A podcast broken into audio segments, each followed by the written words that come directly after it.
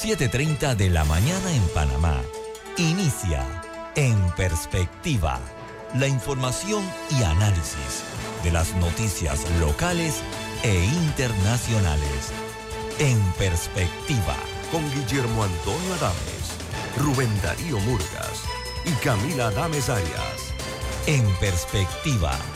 Un análisis para las mentes inteligentes. En Perspectiva por los 107.3 de Omega Estéreo.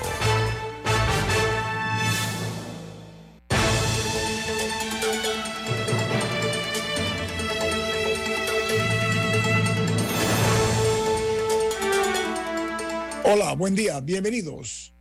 Esto es En Perspectiva, un programa para la gente inteligente. Este programa es presentado por Café Lavazza, un café italiano espectacular que puedes pedir en restaurantes, cafeterías, sitios de deporte o de entretenimiento. Te da la bienvenida a En Perspectiva. Pide tu Lavazza. Gracias, Camila. Bueno, amigos, eh, recuerden, este programa se ve en vivo, en video, a través de Facebook Live. También pueden, los seis, canal de Tigo. De igual manera, en la app de Omega Stereo que está disponible tanto en Play Store como en App Store y la app gratuita Tuning Radio y todos los programas quedan colgados en YouTube para que usted lo pueda ver fuera de la hora de transmisión en vivo. Comenzamos con las noticias que hoy ocupan las primeras planas de los diarios más influyentes e importantes del mundo.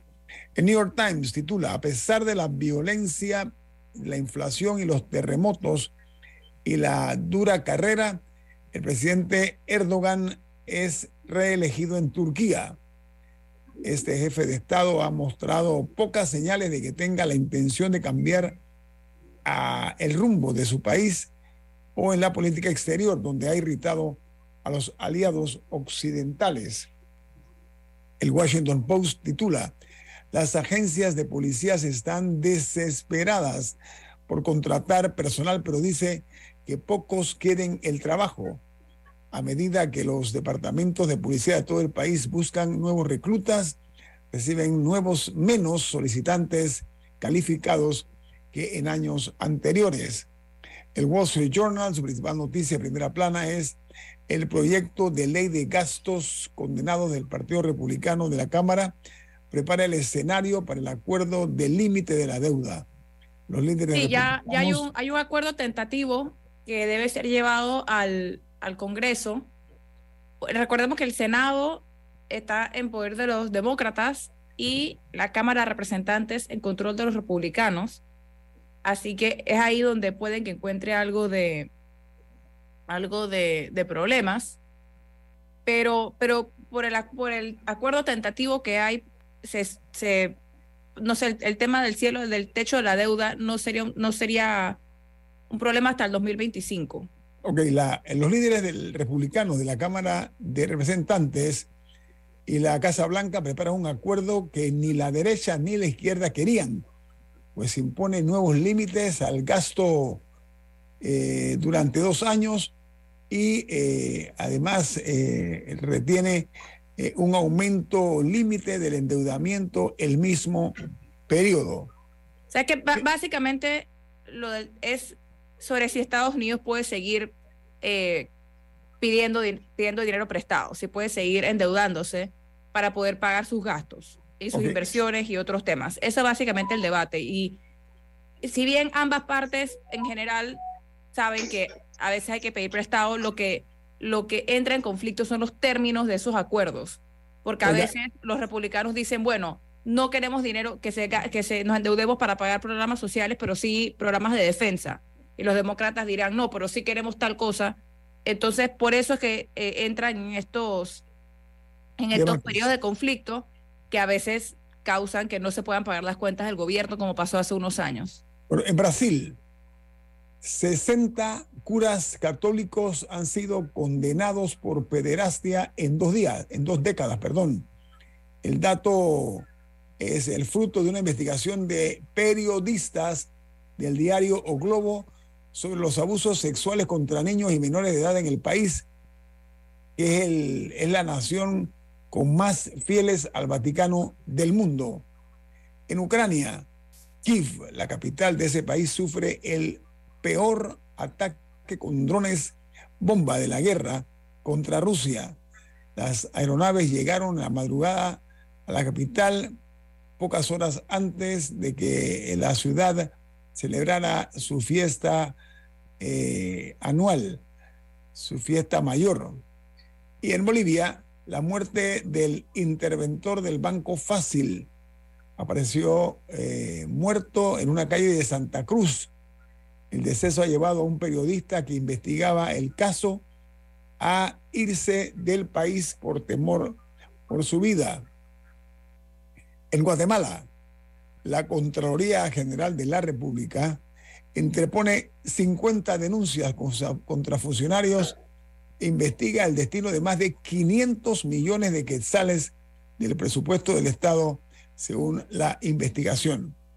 El Wall Street Journal tiene otra noticia en su primera plana que dice que la próxima gran jugada de Wall Street es la basura dice que el impulso ecológico de los gobiernos estatales está convirtiendo la basura eh, en eh, verdaderamente un tesoro, fomentando las empresas que manejan la basura en todos los Estados Unidos.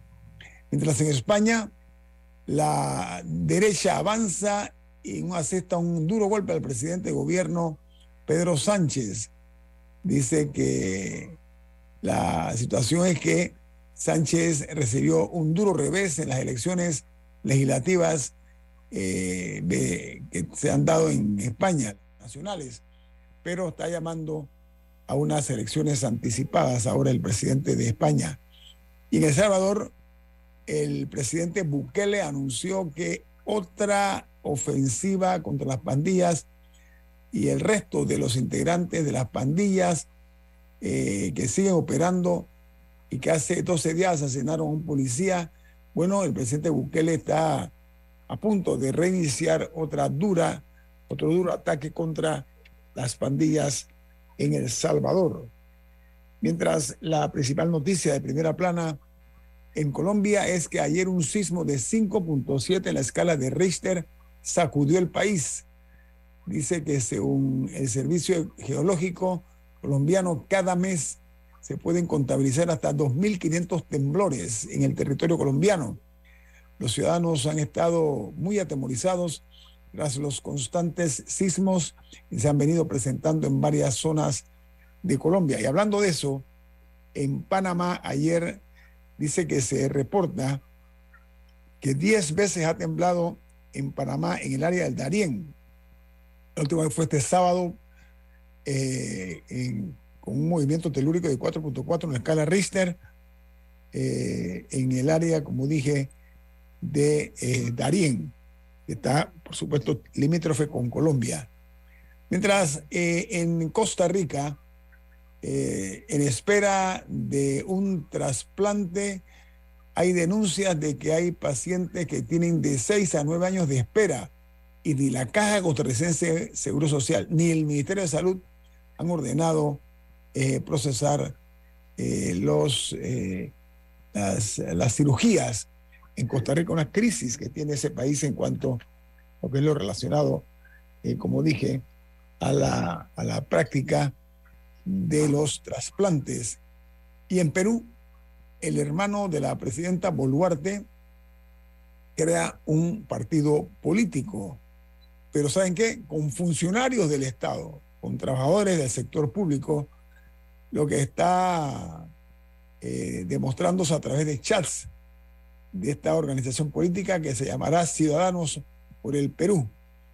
Mientras en ah, México eh, se aceleran los robos y las extorsiones contra las empresas que tienen que gastar sumas fuertes de dinero en dispositivos, en escoltas, en eh, nueva logística lo cual aumenta severamente los costos de operación y se refleja esto pues en los eh, mayores costos que son traspasados al consumidor por estos gastos extras que están provocando los robos y sobre todo pues las extorsiones en las empresas en México. En Argentina eh, detuvieron a una azafata de la principal aerolínea local, Aerolíneas Argentinas. Esta azafata está acusada por la amenaza de bomba contra un vuelo que iba a, cubrir de, de Miami, desde Ceiza a Miami. Dice que ella se puso en contubernio, parece que tenía algún tipo de vínculo con un piloto y pasó una grabación donde advertía de tres bombas en el vuelo ese de aerolíneas argentinas. Esto provocó, este incidente eh, provocó que la empresa Aerolíneas Argentinas perdió un millón de dólares por este lamentable episodio de supuesto terrorismo.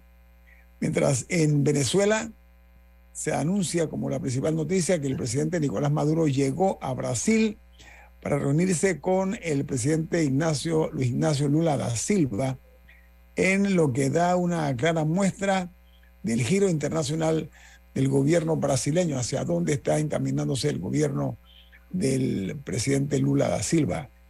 Mientras que en Nicaragua, el cardenal Brenes, el máximo jerarca de la Iglesia Católica en Nicaragua ha declarado que desconoce que el régimen del presidente Daniel Ortega Saavedra acusó a la diócesis de ser parte de una red de lavado de dinero. Esta es la última eh, azonada del régimen eh, nicaragüense de Rosa Murillo con Daniel Ortega Saavedra contra la Iglesia Católica. Lo están ahora acusando de formar parte de una red de lavado de dinero. Es un delito mayor y una acusación también mayor la que ha eh, ahora anunciado contra la Grey Católica el régimen eh, sandinista. Aquí termino con las notas internacionales. Camila, ¿tiene usted alguna internacional a mano? No, nada más quería comentar, nada más siguiendo lo de lo del techo de la deuda en Estados Unidos ese es un sistema muy particular y de hecho eh, ha habido algunos llamados a, ya dejarlo atrás o a cambiar la ley para que eso no suceda, pero, pero no, no. No funcionó. Sí, no, no ha tenido frutos. Eh, porque básicamente lo que pasó hace unos años, no sé si lo recuerdan, incluso que el gobierno dejó de pagar a sus empleados, a los funcionarios, eh, como parte de ese de esa negociación que había y que se pasaron de la fecha, creo que sí, me estoy tratando de acordar, creo que fue durante la época de Obama, que, que hay personas que no cobraron por tres semanas, dos semanas, no recuerdo cuánto fue que duró. Funcionarios, los, funcionarios. Dejan de, dejan de pagar. Los funcionarios. Sí, sí, o sea, dejan de pagar a funcionarios, a proveedores, a, algunas personas, e incluso hay quienes cuestionan si, el, si todo ese tema no es inconstitucional, porque hay personas que prestan un servicio o o sea, que ya existen contratos con el Estado y que luego existe la posibilidad de que no te paguen por una negociación. Eh, a mí me parece controversial y no soy la única, pero ahí sigue. Bueno, vamos al corte comercial. Esto es En Perspectiva, un programa para la gente inteligente. En Perspectiva, por los 107.3 de Omega Estéreo.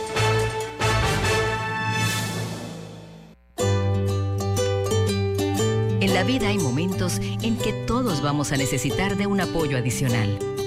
Para cualquier situación, hay formas de hacer más cómodo y placentero nuestro diario vivir. Sea cual sea su necesidad, en Hogar y Salud los apoyamos haciéndole la vida más fácil, porque contamos con la experiencia necesaria para recomendarle lo que usted necesite. Recuerde, Hogar y Salud les hace la vida más fácil. Atención, amigos de Veraguas, ya abrimos nuestra nueva sucursal en Boulevard Santiago. Estamos abiertos en todas nuestras sucursales del país y le hacemos su entrega de forma gratuita en Panamá Centro. Para mayor información, puede consultar en Instagram y Facebook. Juan Diego se fue a Europa. Cristina remodeló su casa. Y los Martínez mandaron a su hija a la universidad a Estados Unidos. ¿Sabes qué tienen ellos en común? Que todos para alcanzar sus sueños, empezaron ahorrando. ¿Y tú qué estás esperando para comenzar la ruta de tus sueños? Empieza con Multibank, el banco que te da el servicio y el rendimiento que tus ahorros merecen. Para alcanzar tus sueños más rápido, comienza aquí, en multibank.com.pa. Participa y distínguete como miembro de mesa. Inscríbete en cualquiera de nuestras oficinas y sé responsable de contar cada voto. Tribunal Electoral. La patria la hacemos contigo. Omega Stereo tiene una nueva app. Descárgala en Play Store y App Store totalmente gratis. Escucha Omega Stereo las 24 horas donde estés con nuestra aplicación totalmente nueva. En perspectiva, por los 107.3 de Omega Estéreo.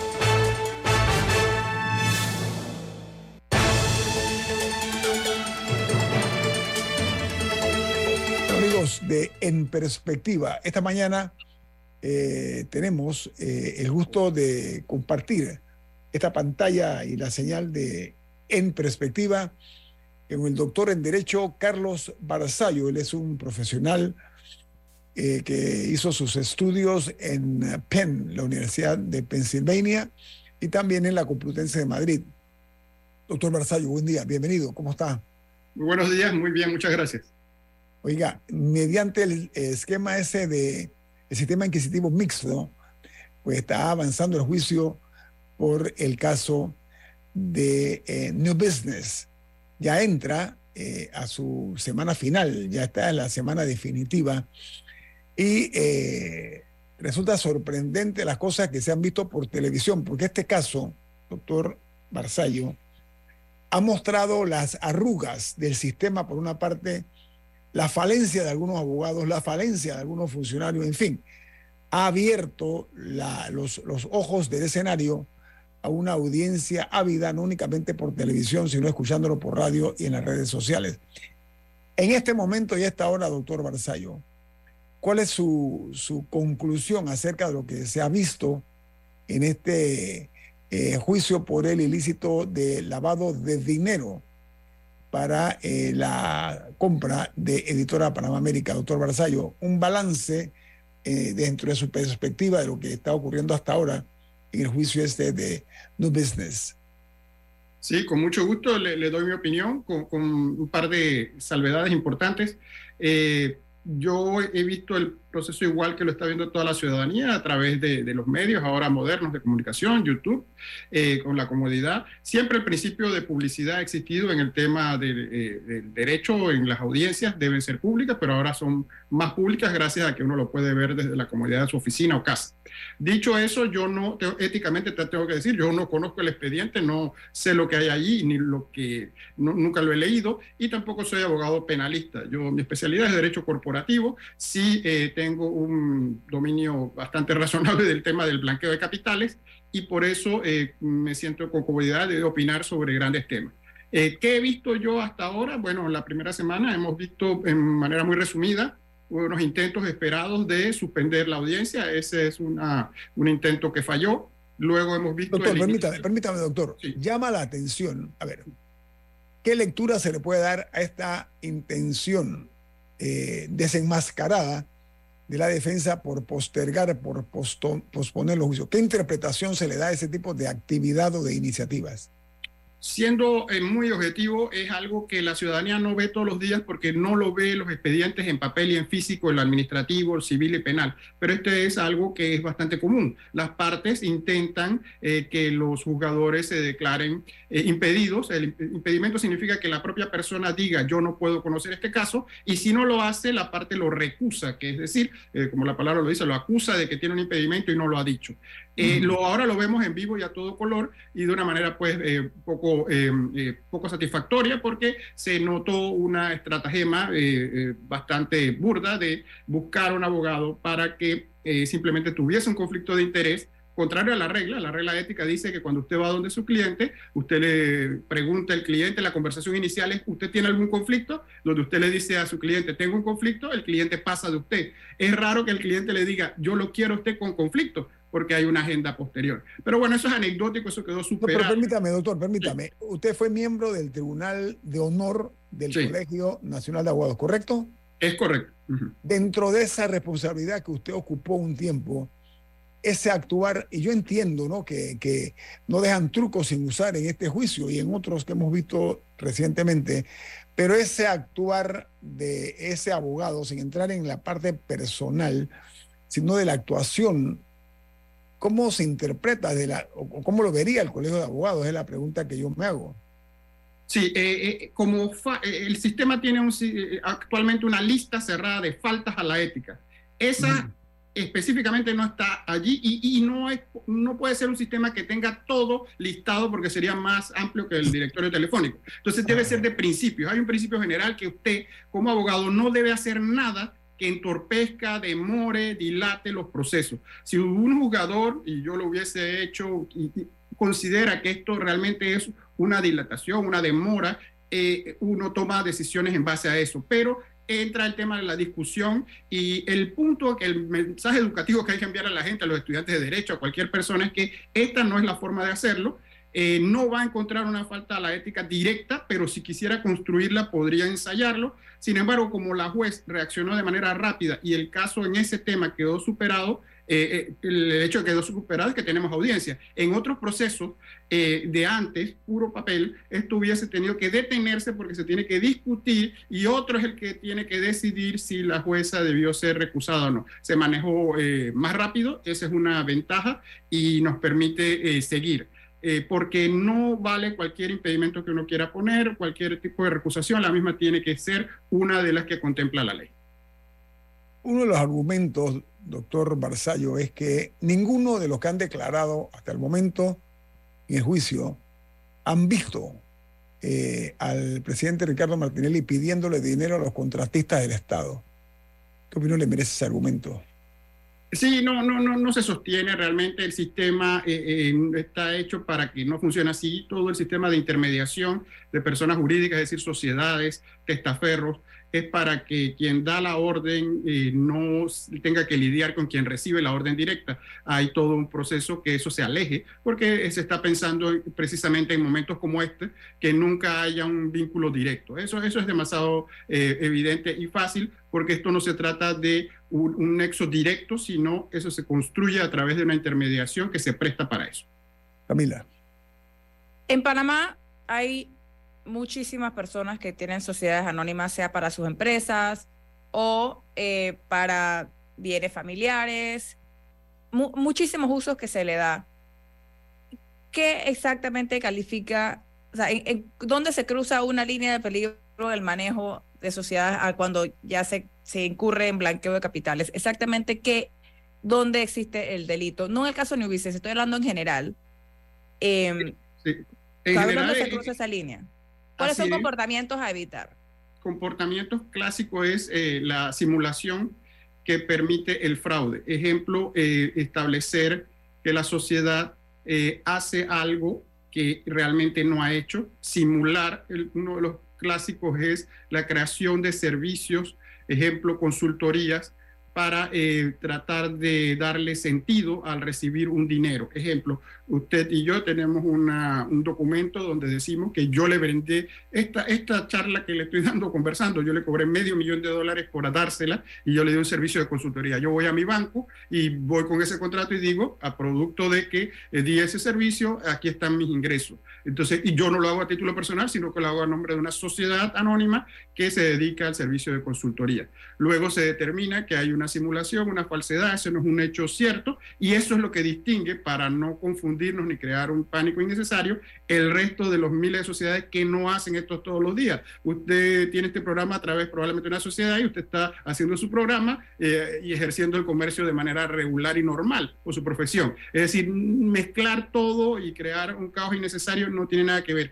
El que no anda en irregularidades y simulaciones no tiene nada que preocuparse. El que sí anda creando contratos falsos y dándole justificación a algo que no la tiene, debe preocuparse. Sí, el, problema es el ocultamiento, entonces, es el, disfrazar. Eh, maquillar, maquillar, ¿no? O maquillar. Comienza con darle eh, eh, contenido lícito a algo que no lo tiene. Sabemos que el origen es ilícito y necesitamos transformarlo. Y ayudamos a través de, un ejemplo es la simulación, que es muy clásico, creamos relaciones contractuales que no son reales. Sí, la idea es ocultar, el, origen de las ganancias, doctor, ¿no? Básicamente eso, ¿no? Eh, eh, que son eh, mediante negocios ilícitos, ¿correcto? Es correcto, pero va un poquito más allá, porque ocultar, y lo hacíamos antes, es que yo la escondo en una bóveda en mi casa. En la segunda parte es que la integro al sistema para que tenga cariz de licitud, es decir, ya yo puedo ostentarla, puedo usarla, porque si no, de otra manera, yo no la tengo solo oculta y me es difícil usarla. Eh, eh, es, las tres partes que tiene el asunto, el colocarla, el integrarla, usarla. Eh, esos tres son importantes porque si me quedo en el primero, simplemente tengo un botín en mi casa que no sé qué hacer con él. Rubén. Ahora, licenciado, ¿cuándo se es ilícito utilizar una sociedad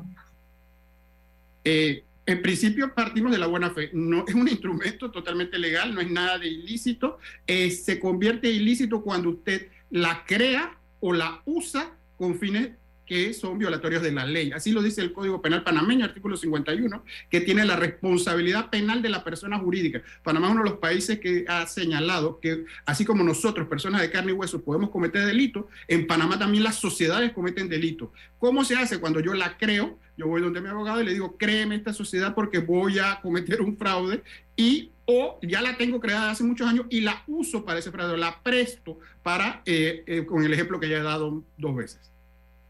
Doctor, en Panamá es, muy común este tipo de, el, manejo de las sociedades anónimas en Panamá ha sido eh, ya tradicional, ¿no? Hasta que se comenzaron a aplicar una serie de medidas. Eh, doctor, ¿han sido suficientes esas medidas o no?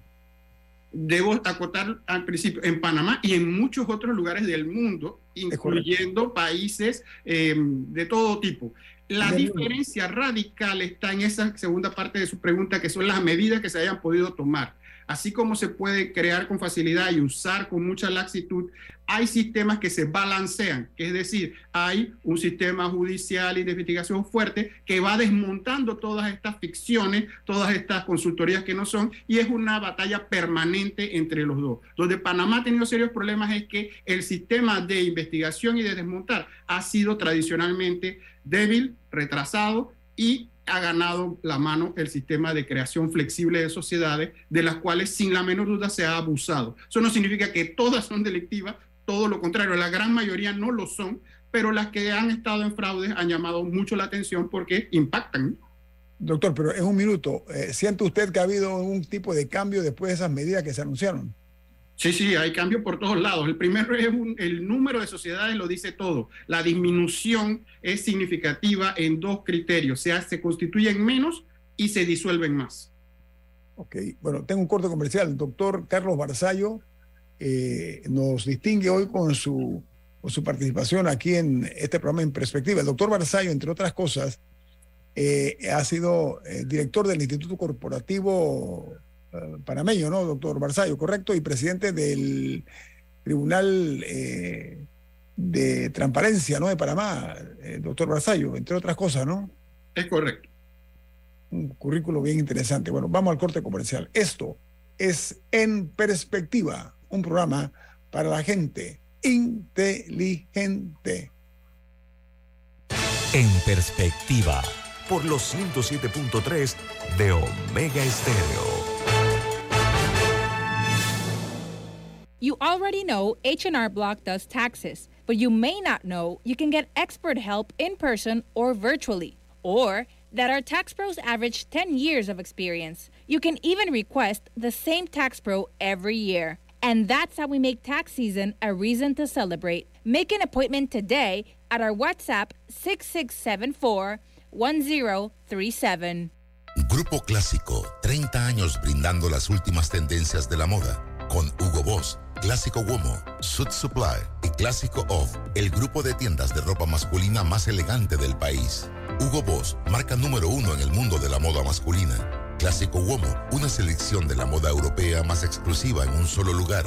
Suit Supply, la tienda que está rompiendo el estereotipo de la ropa masculina. Clásico Off, los mejores precios en tus marcas favoritas. Visítanos en los mejores centros comerciales del país Grupo Clásico, 30 años liderando la moda masculina en Panamá.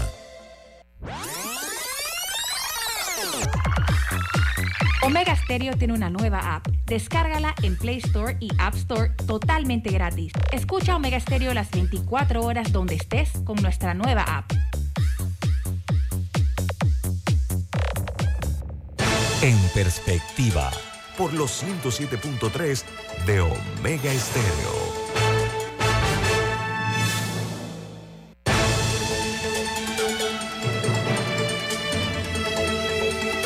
¿Cuál es el mensaje tiene usted para nuestros oyentes así importante? En Banco Aliado creamos oportunidades. Genera un 3% de interés con tu cuenta Más Plus. Banco Aliado, tu aliado en todo momento.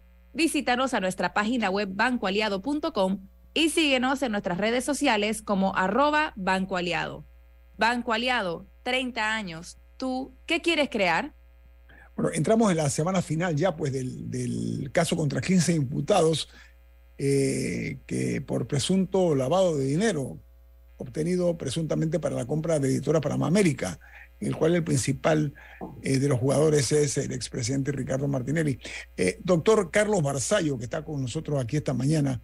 Doctor, el tema del fuero penal electoral en el tema de la justicia, particularmente en este caso. Su opinión.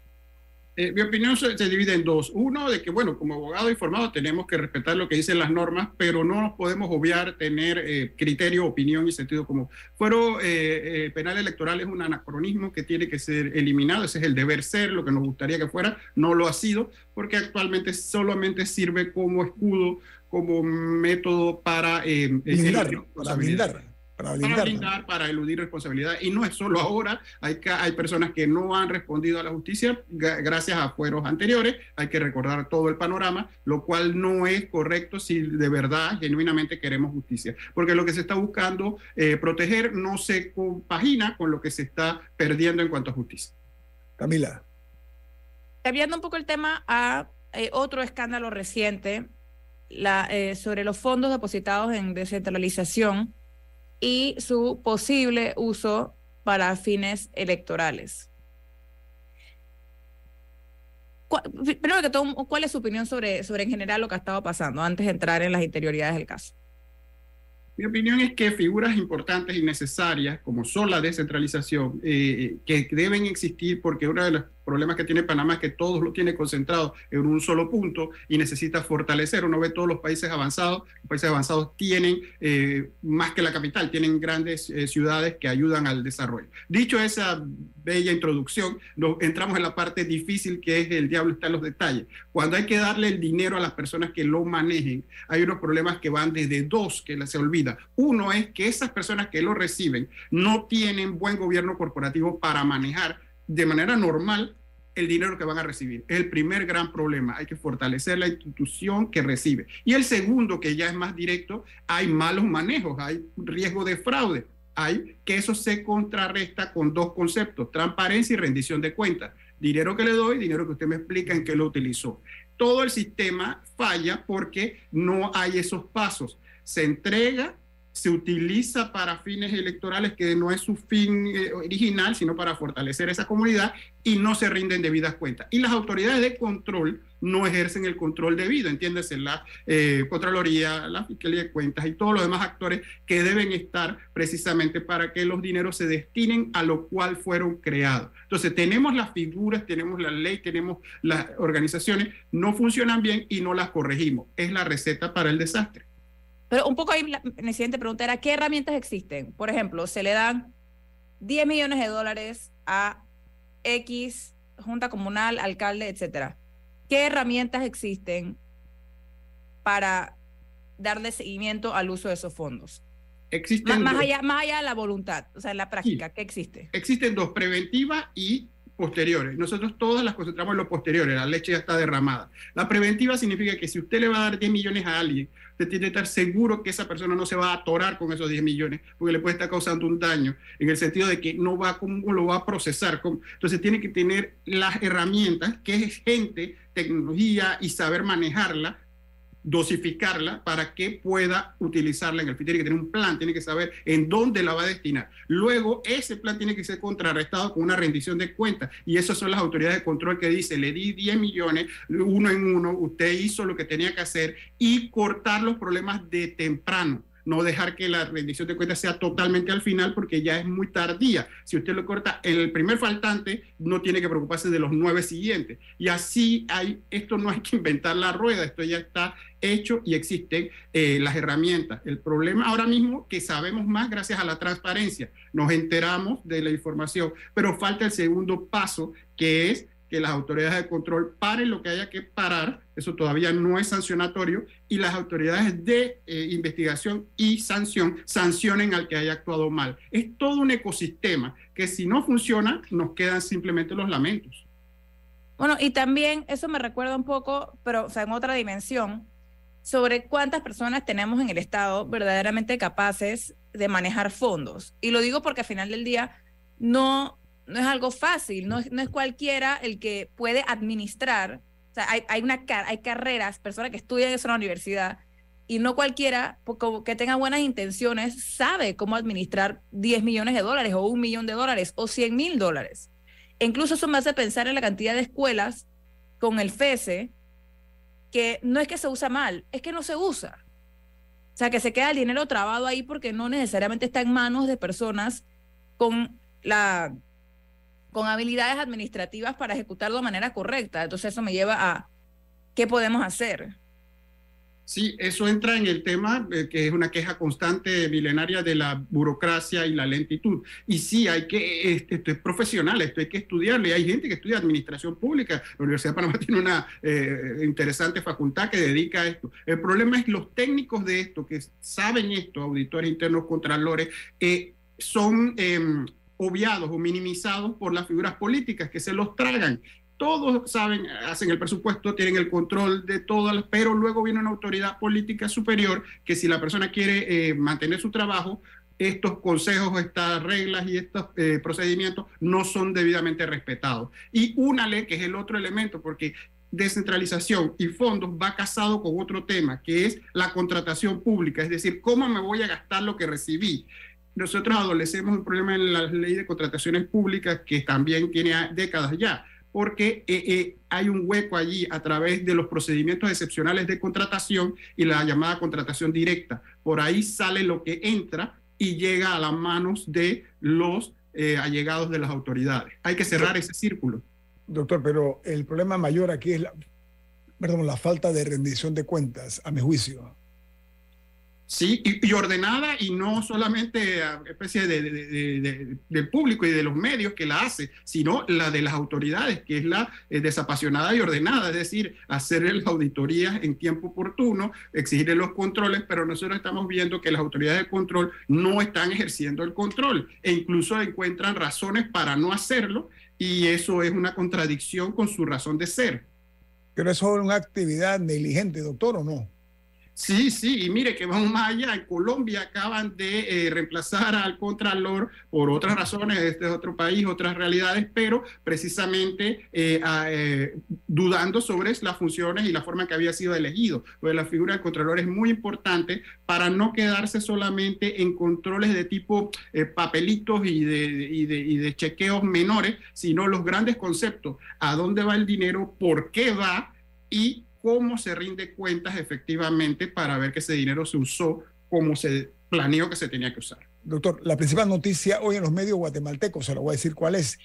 Dicen que la Contraloría General de la República de Guatemala interpone 50 denuncias contra funcionarios en el destino de más de 500 millones de quetzales eh, del presupuesto de Guatemala. ¿Cuándo veremos eso en Panamá, doctor? Déjeme cerrarle el círculo con la primera pregunta de la entrevista ahora. Nosotros estamos hablando ya de New Business como un hecho cumplido, blanqueo de capitales. New Business podía haber sido un caso, si se hubiesen hecho las investigaciones de la Contraloría de ese momento, que incluiría corrupción y o peculado, lo que hubieran determinado las pesquisas técnicas de la auditoría forense. No se hicieron. No se hicieron. Eso es bien importante tenerlo en cuenta. Hay que preguntarse por qué. Y ahora nosotros nos debatimos en la actualidad discutiendo una reforma a la ley que lo que hace es que le da discreción al Contralor para cerrar las investigaciones. O sea, nos vamos de una punta a la otra. Nos preocupa que se puedan cerrar investigaciones, pero no nos preocupa o nos olvidamos que fue muy importante no abrirlas. Es decir, había que abrirlas. No tenemos que ir a los extremos. Hay que abrir lo que hay que abrir y cerrar lo que haya que cerrar. No, no debemos irnos solamente a los extremos. Pero, sí, podemos poner denuncias, eh, pero necesitamos primero las investigaciones de Contraloría. Pero esa discrecionalidad que se le pretende otorgar al Contralor, eh, y le quito aquí ya no más tiempo, eh, doctor Barzallo, algunos de los riesgos que eso conlleva, en su opinión. Sí, eh, eh, es poco feliz porque incluso en, los borradores de la norma había eh, la propuesta de los técnicos, es decir, usted puede cerrarla después que hay un informe técnico que justifique que eso pase y no quede totalmente a discreción. Pero quiero seguir llamando la atención, así como es negativo, problemático y abre nuevos temas el cerrar, también tenemos que preocuparnos de el decidir no abrirla nunca, nunca eh, eh, eh, iniciar. Eso también es un silencio bien importante porque si no tenemos problemas como el de New Business, donde tenemos un caso de blanqueo de capitales muy interesante, pero sin delito precedente claro. que hubiese sido extremadamente útil y mucho más fácil de evidenciar el problema si lo tuviéramos. Y tiempo hemos tenido porque este caso tiene más de siete años. Vi ejemplo, doctor, esa ausencia, lo que usted menciona, específicamente, ¿dónde se ve? Eh, eh, se ve en que nosotros estamos saltando directo al blanqueo porque estimamos que a través de los testigos protegidos y de la abundancia de pruebas ya eso está dicho, pero no hemos determinado cuál es el delito precedente. El blanqueo de capitales tiene 22 delitos precedentes, lo cual significa que hay una lista como de supermercado y que no son todos los delitos del Código Penal los que son blanqueo. Hay, si usted comete un delito y trata de lavar dinero, si no está en la lista de los 22, hasta hace poco se pensaba que eso no era blanqueo. Ahora estamos desarrollando nuevas técnicas a través de la autonomía del blanqueo de capitales diciendo de que eh, ya es menos importante el delito precedente. Ese es un cambio muy interesante y, en cierta medida cambia los últimos 30 años de la materia. Oiga, doctor, dos minutos y no, de verdad que no lo molestamos más eh, por su generosidad. Hoy cinco abogados de la defensa van a cuestionar, van a preguntar al perito, que se llama Eliseo Ábrego, es funcionario de la DJ, eh, cuán eh, determinante puede resultar el resultado de ese cuestionamiento por parte de la defensa al perito, en su opinión. Mire, hay varios públicos. Un público somos nosotros que estamos viendo y que vemos las imágenes y nos sorprende. El público principal es la juez, que es la que tiene que convencerse de lo que ha leído y lo que ha oído. Los demás somos la audiencia que nos puede gustar el estilo, el contenido, la forma y nos vamos por otras arandelas. Eh, eh, evidentemente que yo lo he estado viendo y dado seguimiento. Eh, hay momentos altos y bajos, hay buenos y malos. uno hubiese esperado, mire, este caso es de tal magnitud que hubiera esperado un equipo de unos peritos con otro perfil, con otra fortaleza entonces se puede decir lo que sea, pero esto es lo que se tiene. Y bueno, eh, la defensa va a seguir atacando forma, eh, cuando puede fondo, todo esto es de esperar. Pero si los hechos están allí, no importa cómo se presenten, lo importante sería defender los hechos. Si hay un informe que pueda demostrar la ilicitud del origen de los fondos, usted tiene un buen caso de blanqueo. Si no hay un buen informe donde pueda demostrar la ilicitud, al contrario, su caso es más débil. ¿Siente usted que es un caso robusto o no, doctor Barzallo? Mire, yo le voy a ser franco, yo hubiese querido que hubieran demostrado, yo no he visto todo lo que hay, por eso comencé diciendo eso, a, lo mejor hay alguna foja que sí lo tiene más claro, pero hasta el momento yo no he visto que hayan eh, dejado bien en evidente la ilicitud de los fondos. No nos confundamos, no es lo mismo luego hacer cosas con el dinero que se recibió y que mucho dinero se movió y que no nos guste. Esas son otras arandelas. El punto inicial es que hay que desenmascarar que el origen son fondos públicos de contratación pública mal dada, eh, y de ahí nace todo. Eso hay que demostrarlo y, me parece que eh, hay que trabajar más duro en eso. Doctor Carlos Barzallo, hace usted muy amable por compartir con nosotros su, experiencia y conocimiento. Que tenga un buen día, doctor Barzallo. Igualmente para ustedes. Muchas gracias. viene más aquí en su programa En Perspectiva, un programa para la gente inteligente. En Perspectiva por los 107.3 de Omega Estéreo. En la Casa del Software integramos el pasado y el futuro de su empresa. Somos expertos en hacer que distintos programas y bases de datos se puedan hablar entre sí, consolidando sus sistemas de información. En la Casa del Software integramos el pasado y el futuro hoy. Para más información puede contactarnos al 201-4000 o en nuestro web www.casadelsoftware.com. Juan Diego se fue a Europa. Cristina remodeló su casa. Y los Martínez mandaron a su hija a la universidad a Estados Unidos. ¿Sabes qué tienen ellos en común? Que todos, para alcanzar sus sueños, empezaron ahorrando. ¿Y tú qué estás esperando para comenzar la ruta de tus sueños? Empieza con Multibank, el banco que te da el servicio y el rendimiento que tus ahorros merecen.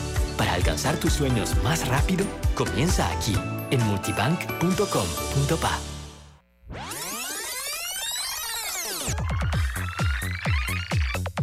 Omega Stereo tiene una nueva app. Descárgala en Play Store y App Store totalmente gratis. Escucha Omega Stereo las 24 horas donde estés con nuestra aplicación 100% renovada. En perspectiva, por los 107.3 de Omega Estéreo.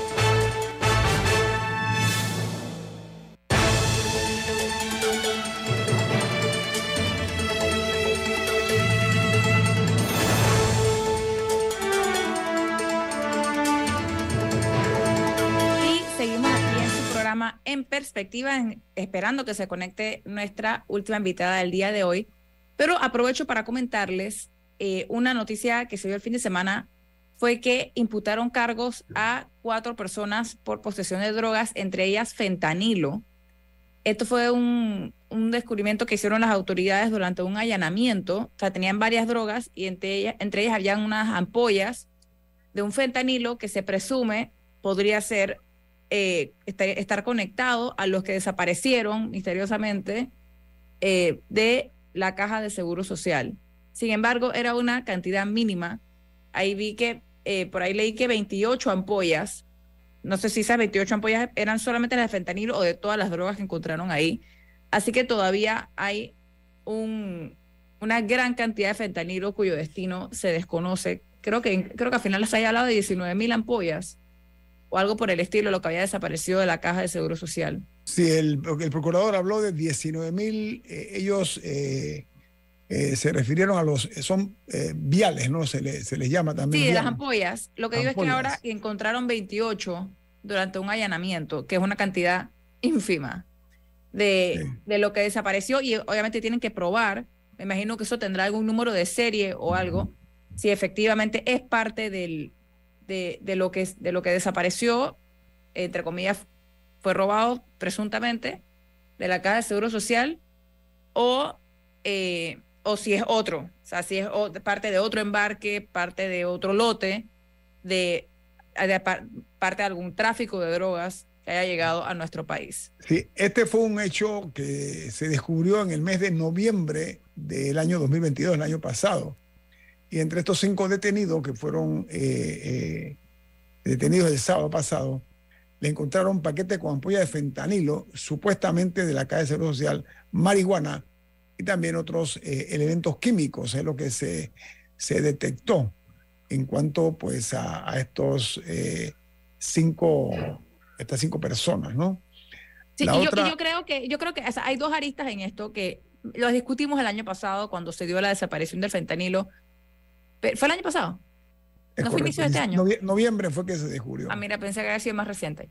No, noviembre Eh, del- del 22. Bueno, porque hay dos aristas. Uno es la preocupación por los desórdenes administrativos que hay en la caja de seguro social y cómo se les pueden seguir perdiendo eh, insumos, desde guantes a fentanilo, a, otras, a otro tipo de medicinas, el enantium que se perdió la semana pasada. Ah, exacto, otra pérdida más. Ajá.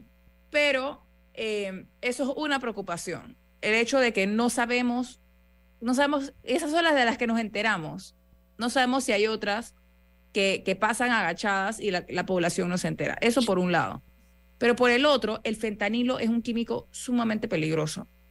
En Estados Unidos, dentro de la crisis que están teniendo los opioides, muchas personas mueren de sobredosis por fentanilo, porque el fentanilo está mezclado o sea, se mezcla con otras drogas y personas que piensan que se están inyectando una dosis usual de lo que sea que consumen, resulta que es mucho más potente porque tiene fentanilo.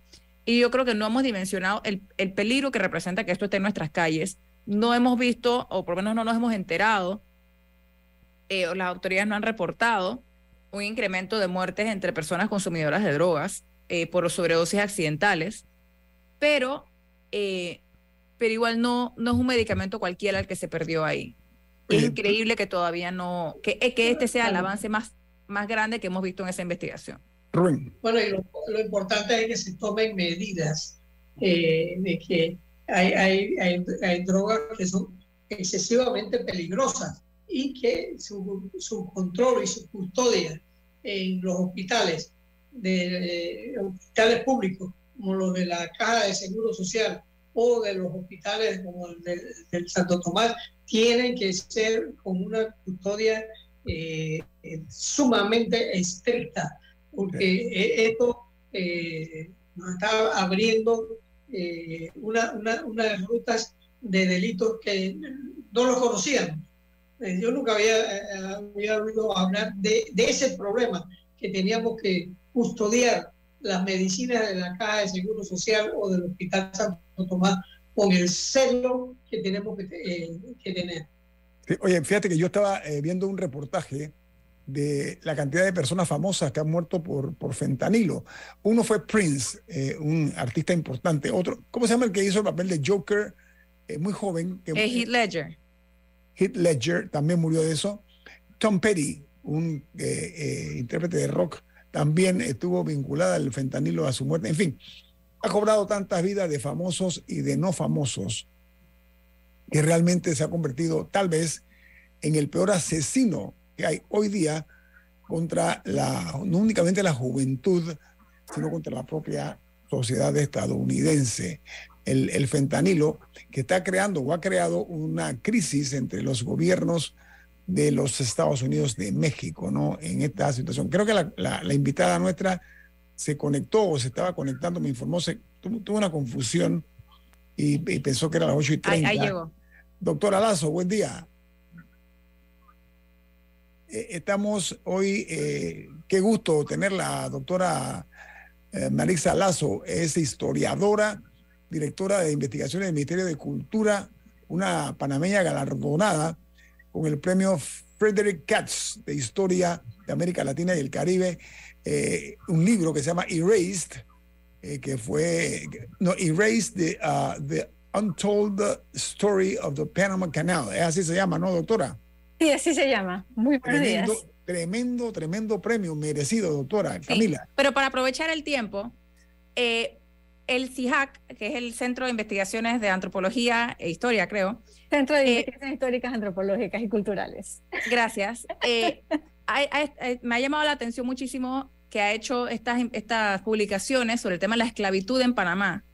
Un tema que siento que no hablamos, o sea, no, nosotros pensamos en esclavitud, ah, en Estados Unidos había, pero no la pensamos aquí. Si nos puede comentar un poco, aprovechando que se está, culminando el mes de la etnia negra, estas investigaciones que se están haciendo. Sí, mira, aquí más que investigaciones nuevas, lo que estamos es llevando un público amplio, décadas de investigación que ya se han hecho en Panamá, pero que por algún motivo la mayoría de los panameños no conocen.